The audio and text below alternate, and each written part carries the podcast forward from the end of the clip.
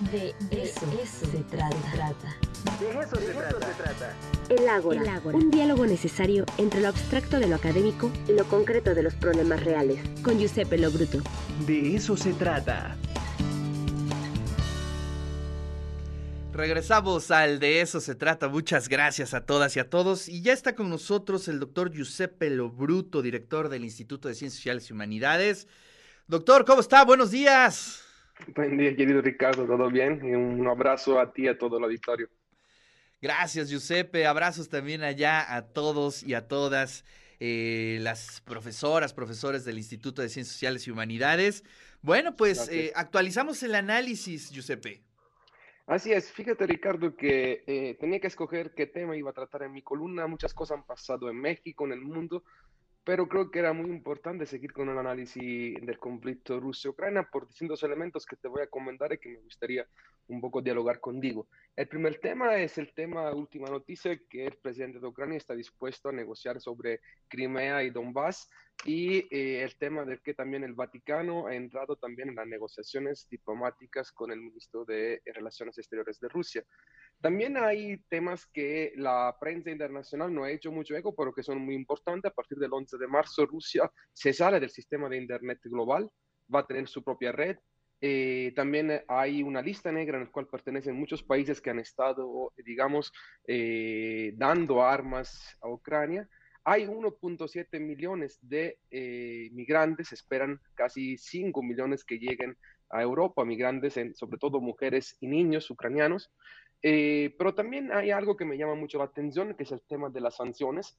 Es decir, eh, los países europeos se distancian un poco de Estados Unidos porque el gas ruso es fundamental para poder sobrevivir este invierno que todavía falta por acabar y sobre todo para ir programando lo que va a pasar en el próximo otoño-invierno con las, eh, digamos, todo este gas que llega desde Rusia sin embargo, la última noticia es que Joe Biden eh, quiere poner sanciones al petróleo ruso. Claramente Estados Unidos tiene mayor capacidad de autonomía respecto a los países europeos y esto puede un poco entorpecer la estrategia eh, filo-occidental que en este momento ha estado en este conflicto entre Rusia y Ucrania. Pero también lo que me gustaría como último punto señalar es qué efecto va a tener para América Latina. Eh, dado que hay un aumento sustancial del precio de las materias primas. Por ejemplo, eh, la mezcla mexicana llegó a 110 dólares ayer, eh, un, un, dato que no se veía desde 2008, y sobre todo esto va a significar a nivel global un alza tremenda en términos de los precios del gas, del petróleo y de la energía.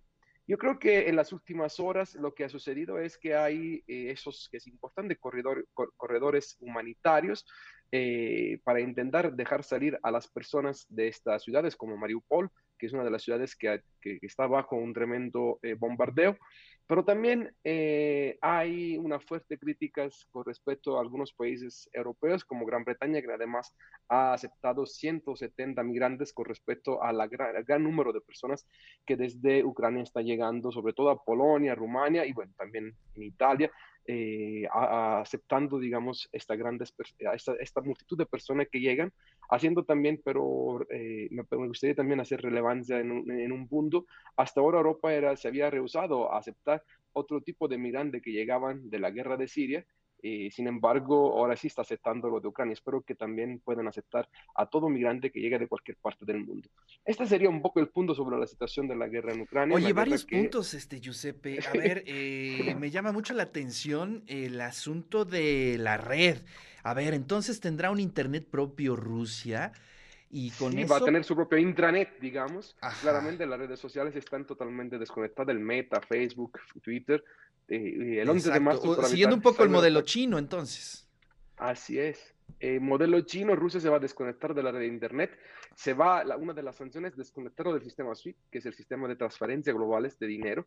Por ejemplo, uno de los efectos que ha tenido sobre la banca central Rusia es la capacidad de poder utilizar sus reservas. Eh, también quien es analista de guerra ha visto cómo Rusia ha ido, digamos, diversificando también su propio portafolio de reservas en los últimos ocho años. Eh, para intentar también sobrevivir a estas grandes sanciones. Se ve que era algo muy planificado. Esta Exacto. guerra, como decíamos, eh, hay, que, hay que pensarla desde muchos antes, estos conflictos. Pero la cuestión de Internet es, es significativa porque mm. lo que va a pasar, Ricardo, es que se va a crear otro sistema de Internet eh, asiático con Rusia y China a la cabeza. Y eso lo puedes leer como una mm, polarización, Giuseppe. Sí, claro, estamos ante una nueva era multipolar en el cual el eje Rusia-China va a ser eh, uno de los, eh, digamos, de los polos de poder más fuerte a nivel global. ¿Qué quiero decir con esto? Si, revisan las últimas declaraciones de Wang Li, el ministro de Relaciones Exteriores de China, eh, no obstante condena la guerra a Ucrania, eh, esta gran, digamos, tragedia humanitaria, sin embargo, señala de manera fuerte que la relación con Rusia es de acero. Es decir, en estos términos. Eso lo que quiere significar es que estamos frente a una nueva confrontación geopolítica global del siglo XXI que va a rediseñar los equilibrios de poder global. El tema nuclear, por ejemplo, que es otro tema. Estados Unidos acaba de despegar, eh, lo llaman el avión del apocalipsis. Eh, es uno, la última arma que tiene, eh, bueno, no sé si creo que es una medida también de frente al tema nuclear que Rusia ha, ha, estado sacando a lo largo de estos últimos días. Estamos en, en, una tensión muy fuerte, y no es solamente Europa, sino a nivel global, tanto en términos de vida humana que se están perdiendo, tanto en términos de reequilibrio globales. Europa está perdiendo totalmente el peso político a nivel global. Hay divisiones porque el gas, imagínate eh, lo que significa. Y sobre todo, el único, yo creo que el único político europeo que en este momento tiene la altura, no en la altura, tiene la posibilidad de comunicarse con Putin es Macron. Porque Scholz es Pero de lejos, ¿no? ¿Te acuerdas de esa imagen de, la reunión que tuvieron Putin y Macron? Este, bueno, casi casi había un kilómetro de distancia en esa mesa, ¿no? Pero hablan diario. Eh, hay, hay una relación muy fuerte entre Putin y Macron.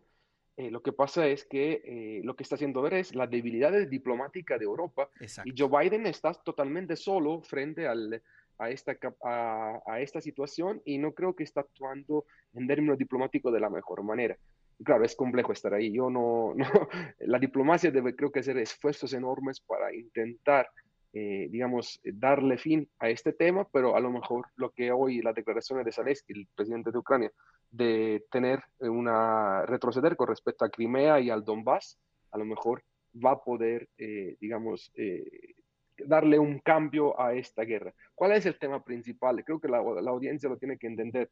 Eh, son la República de Lugansk y del Donbass, que son las dos repúblicas filosoviéticas que están ahí en Ucrania, y Crimea, que son geoestratégicamente importantísimas para Rusia, en términos de gas, en términos de, de estar ahí al lado de Europa, pero sobre todo eh, está esta obsesión también de Putin de desnazificar Ucrania, también hay que decirlo, Ucrania ha tenido un proceso nacionalista, nacionalista muy fuerte en los últimos años. Yo aquí no estoy a favor de uno o de otro, nada más estoy diciendo lo que, lo que está pasando. Y creo que esta guerra hay que entenderla no eh, entre gris y, quiero decir, entre blanco y negro, decir, sino hay que ver todas las variables que están dentro y sobre todo la relación con China, el peso que Europa todavía sigue teniendo, Estados Unidos.